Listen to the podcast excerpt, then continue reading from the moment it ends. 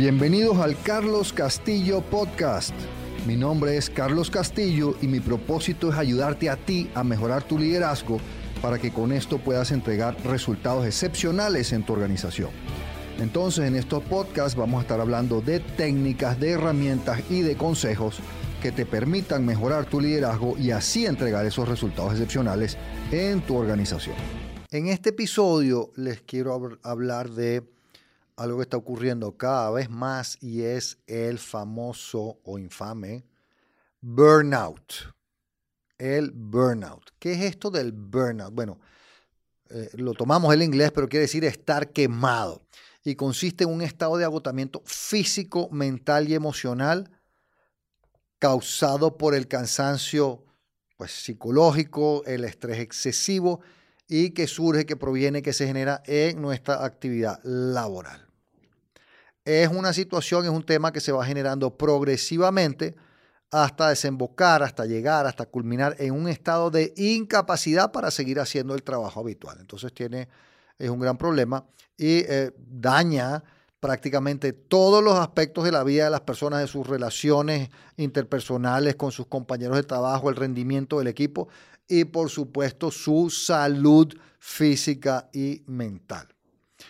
Interesantemente, aunque es un síndrome clínico descrito ya desde 1974 por un psiquiatra de apellido Freudenberg, la Organización Mundial de la Salud ya lo clasifica como una enfermedad y va a estar incluido en, eh, la clasificación internacional de enfermedades, el síndrome de burnout, ya en el año, el año que viene, el 2022.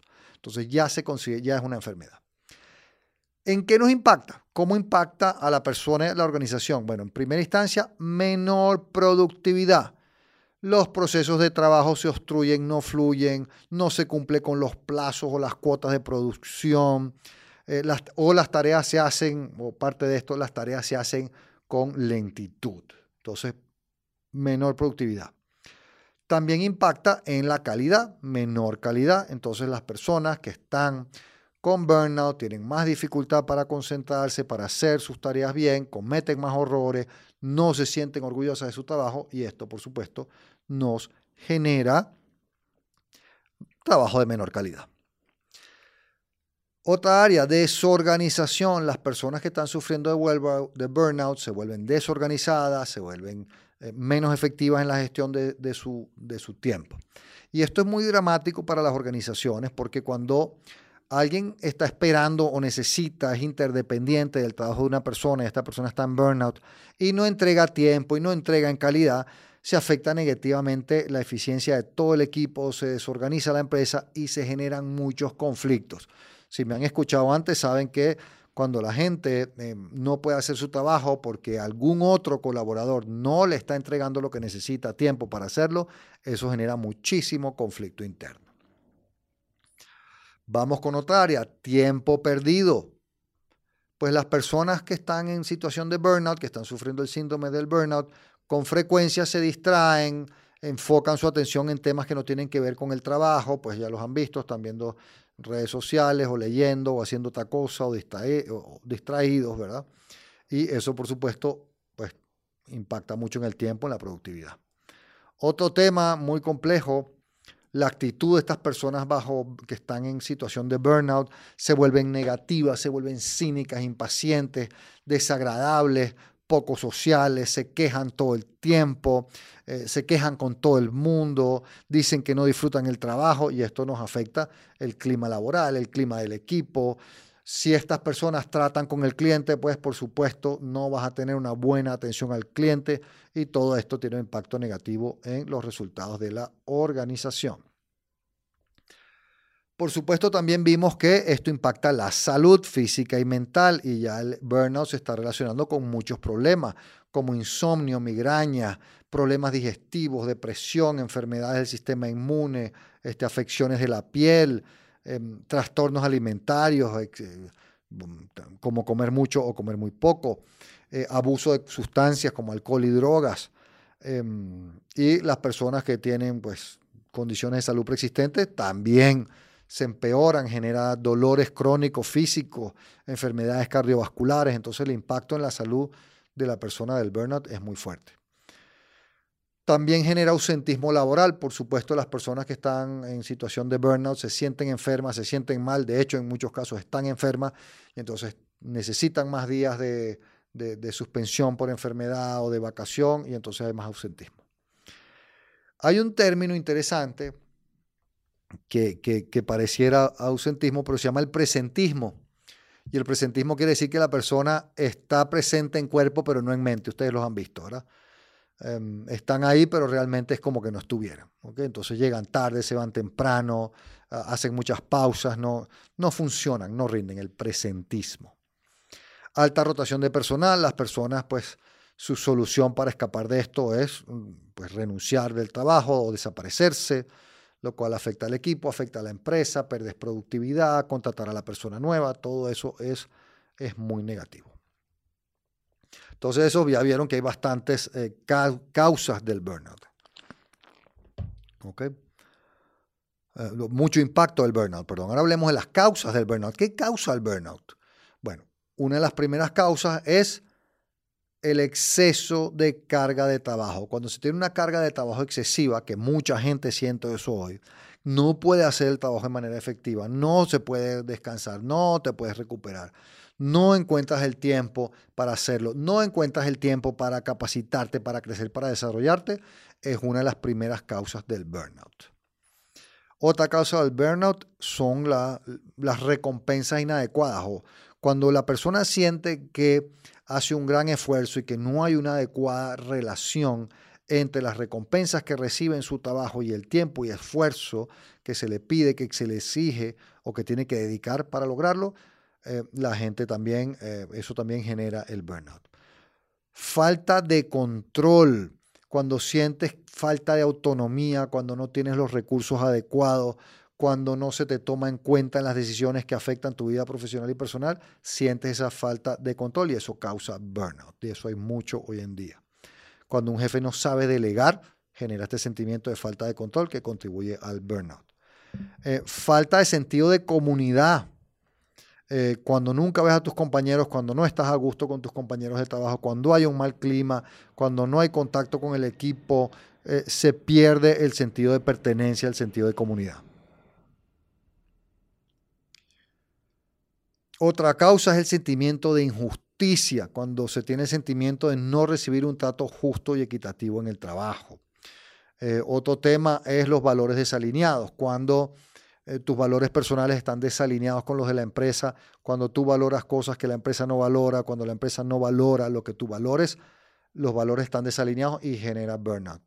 Y una cosa muy, eh, muy compleja, que le vamos a entrar en detalle, em, es que el home office, en un principio pensamos que nos iba a ayudar eh, con esto del burnout, que las personas iban a poder descansar, a no dedicar tanto tiempo eh, como dedicaban mucho tiempo al, traslado, al famoso commute, eh, que eso iba a generar muchas cosas y que iban a estar en casa muy rico, pues ha sido exactamente lo contrario. Entonces entremos en, en lo que nos está haciendo el home office. Bueno, horarios laborales extendidos, más carga de trabajo, ahora trabajamos más horas en vez de menos, o las mismas. Em, una cosa que es un error que muchos cometemos, me incluyo por supuesto, es que no dejamos espacios entre reuniones.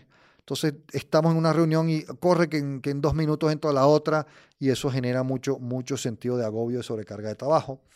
Otra cosa curiosa, que eh, muchas conversaciones que antes se hacían de una manera relativamente informal, que me paraba, que platicaba con alguien, ahora se volvió una reunión que está en mi calendario, donde te mandé un mail o un WhatsApp o una llamada y te dije, mira, quiero hablar tal cosa contigo cuando puedes, y lo ponemos en el calendario y ahora vemos el calendario lleno. Ah, y por supuesto hay empresas que no han adaptado bien sus métodos de trabajo al esquema remoto y jefes que no han adaptado su liderazgo al trabajo remoto y eso también impacta mucho. Entonces el home office se supone que iba a ser positivo, ha sido todo lo contrario para el tema del burnout. Ok, ¿cuáles son los síntomas? ¿Cómo, cómo sabemos que una persona o que yo estoy en, en, en burnout? Bueno, falta de energía desde el inicio de la jornada laboral. O sea, llego a trabajar, se supone que dormí, que descansé, pero llego a trabajar igual me siento cansado desde el inicio. Otro síntoma, un sentimiento de frustración y fracaso. ¿ok? Aún cuando consiga los resultados o, por supuesto, si no los consigo, siento más frustración y fracaso de lo normal. Eh, problemas en el estado de ánimo, los hablamos, estoy irritable, estoy impaciente, estoy negativo, irónico, sarcástico, frío, indiferente, todos esos estados de ánimo eh, pues negativos que hacen que son desagradables pueden ser síntomas de burnout. Em, concentración, tengo dificultad para concentrarme, para relajarme y para desconectarme. Em, siento ese sentido de sobrecarga, no encuentro la fuerza para avanzar aún en las relaciones. Y eh, por supuesto dolores físicos, dolores de espalda, de cuello, estómago, eh, gastritis, ese tipo de cosas, dolor de cabeza, ya vimos afecciones de la piel, pérdida de peso o ganancia de peso, todos temas físicos que son síntomas del burnout. Ok, ¿y qué podemos hacer? ¿Cómo, cómo, cómo hago para reducir o eliminar el burnout a nivel individual? Y es bien importante porque es muy difícil solo a nivel individual. Para que esto funcione necesitamos una combinación de esfuerzo de parte de la empresa, la organización y sus líderes, y yo hablar desde el punto de vista de los líderes y del punto de vista de uno individual. Entonces, cosas que podemos y debemos hacer, pues hábitos saludables. Mantener, buscar recuperar nuestros hábitos saludables. Sí, yo sé que no tienes tiempo, precisamente por eso. Hacer dieta, o sea, hacer dieta, quiero decir, comer sano adecuadamente, hacer ejercicio, eh, dormir las horas que son. Otra acción, difícil si no tienes un buen líder, pero por eso vamos a hablar de liderazgo después, establecer límites a tus horarios de trabajo, a tu carga de trabajo, a tu comunicación. Sea, no, no, no, no te voy a responder después de las 6 de la tarde, después de las 7 de la tarde, no te voy a responder, no voy a trabajar, me voy a poner un límite, solo voy a trabajar hasta las 6 y media de la tarde, solo voy a trabajar 8 o 10 horas diarias, poner límites. ¿ok? Em, otro tema, dedica tiempo a la diversión. Hay gente que está totalmente encerrada, no sale, no hace nada, no se divierte, no hace su deporte, no hace su hobby. Y por supuesto que el tema de la pandemia lo hace difícil, pero hay que buscar las oportunidades para dedicar tiempo a la diversión. Otra cosa que ayuda mucho son las pausas activas. Eh, yo ahorita, por ejemplo, que tenemos todo, la gran mayoría de las reuniones de trabajo son online y las planeaciones estratégicas y todo eso que hacemos. Entonces estamos haciendo entre hora y media y hora y 45 y después 15 minutos de break. Y entonces uno se puede parar, puede hacer otra cosa, puede ir al baño, se puede servir algo, puede respirar y todo eso. Eh, seguramente lo han escuchado, no muchos lo hacen, pero es algo muy poderoso, es practicar el famoso mindfulness. Eh, eso sería un tema de todo, de todo otro capítulo. Hay mucha gente que habla del mindfulness, es algo que hay que hacer. Eh, pasar tiempo con seres queridos, dedicarle tiempo a tus seres queridos, tu familia, tus amigos, tus hermanos, tu, todo eso. Sí, yo sé que es difícil con el tema del COVID, pero bueno, hay que buscar algunas maneras. Y algo que a mí me ayuda mucho es llevarlo todo en la agenda y respetarla, incluyendo los tiempos de break, incluyendo en mi agenda, si ustedes la vieran, dice cuándo voy a montar bicicleta, dice que voy a ir al gimnasio, dice que, que este espacio lo tengo bloqueado y no me lo ocupen. Em, y por supuesto, tienes que llevarlo en una agenda, pero respetar tu agenda. Si lo llevas en la agenda y, lo cambias cada vez que pasa algo, no sirve de gran cosa. ¿Qué hay que hacer o qué se puede hacer a nivel de líderes para luchar contra el burnout? Tener comunicación uno a uno con tus reportes directos. Tener de vez en cuando una llamada, si escuchas mi otro podcast de cómo liderar el trabajo remoto. Una llamada personal, cómo estás, cómo te va, en qué andas. Eh, quizás el reto para mí más difícil en este tema es el tema de, de cómo establecer, tú como líder, cómo establecer, cómo acordar con tus colaboradores una, em, una carga de trabajo adecuada. Es un gran reto porque, porque la carga de trabajo tiene que ser eh, retadora, ¿ok? Eh, retadora y, em, pero a la misma vez, pues que sea manejable. Entonces, valga la redundancia, es un gran reto, es un gran reto cuando uno está en una posición de liderazgo, cómo asegurar, cómo medir que tu gente tiene una carga de trabajo retadora y a la misma vez razonable, alcanzable. Es difícil, no te quiero decir que sea fácil, pero eso es lo que eh, hay que estar viendo. ¿Ok?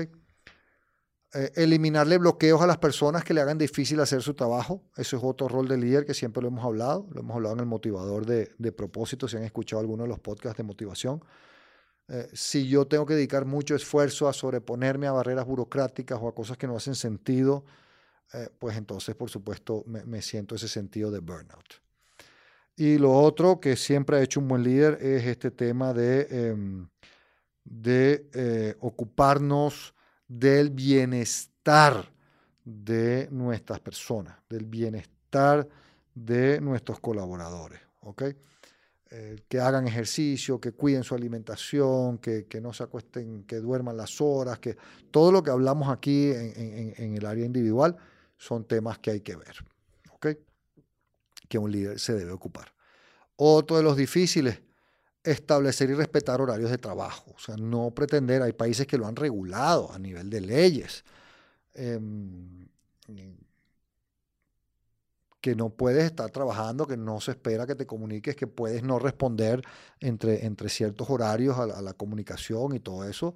Eh, es otro de los grandes retos de los líderes de, de, por un lado, ser exigentes, de buscar el desempeño y todo eso, pero a la misma vez de, de tener esquemas razonables de horarios de trabajo, de, de cómo nos comunicamos. O sea, hay jefes de horror, los llamo yo, que están llamando todo el tiempo a sus colaboradores y qué estás haciendo y cómo vas y no los dejan trabajar en paz. Entonces, establecer y respetar tus esquemas, tus esquemas de comunicación. Así que em, es un tema serio, yo lo estoy viendo con más frecuencia. Eh, es un tema que está impactando a muchas personas, este tema del, del, burnout. Así que como líderes nos toca, nos toca, nos corresponde, em, nos corresponde estar pendientes de, de, si nuestros colaboradores están sufriendo burnout eh, tenemos que actuar. Eh, para que no ocurra y ahí ya vimos qué podemos hacer. Así que ponlo en práctica porque es un tema que te está impactando en tu productividad.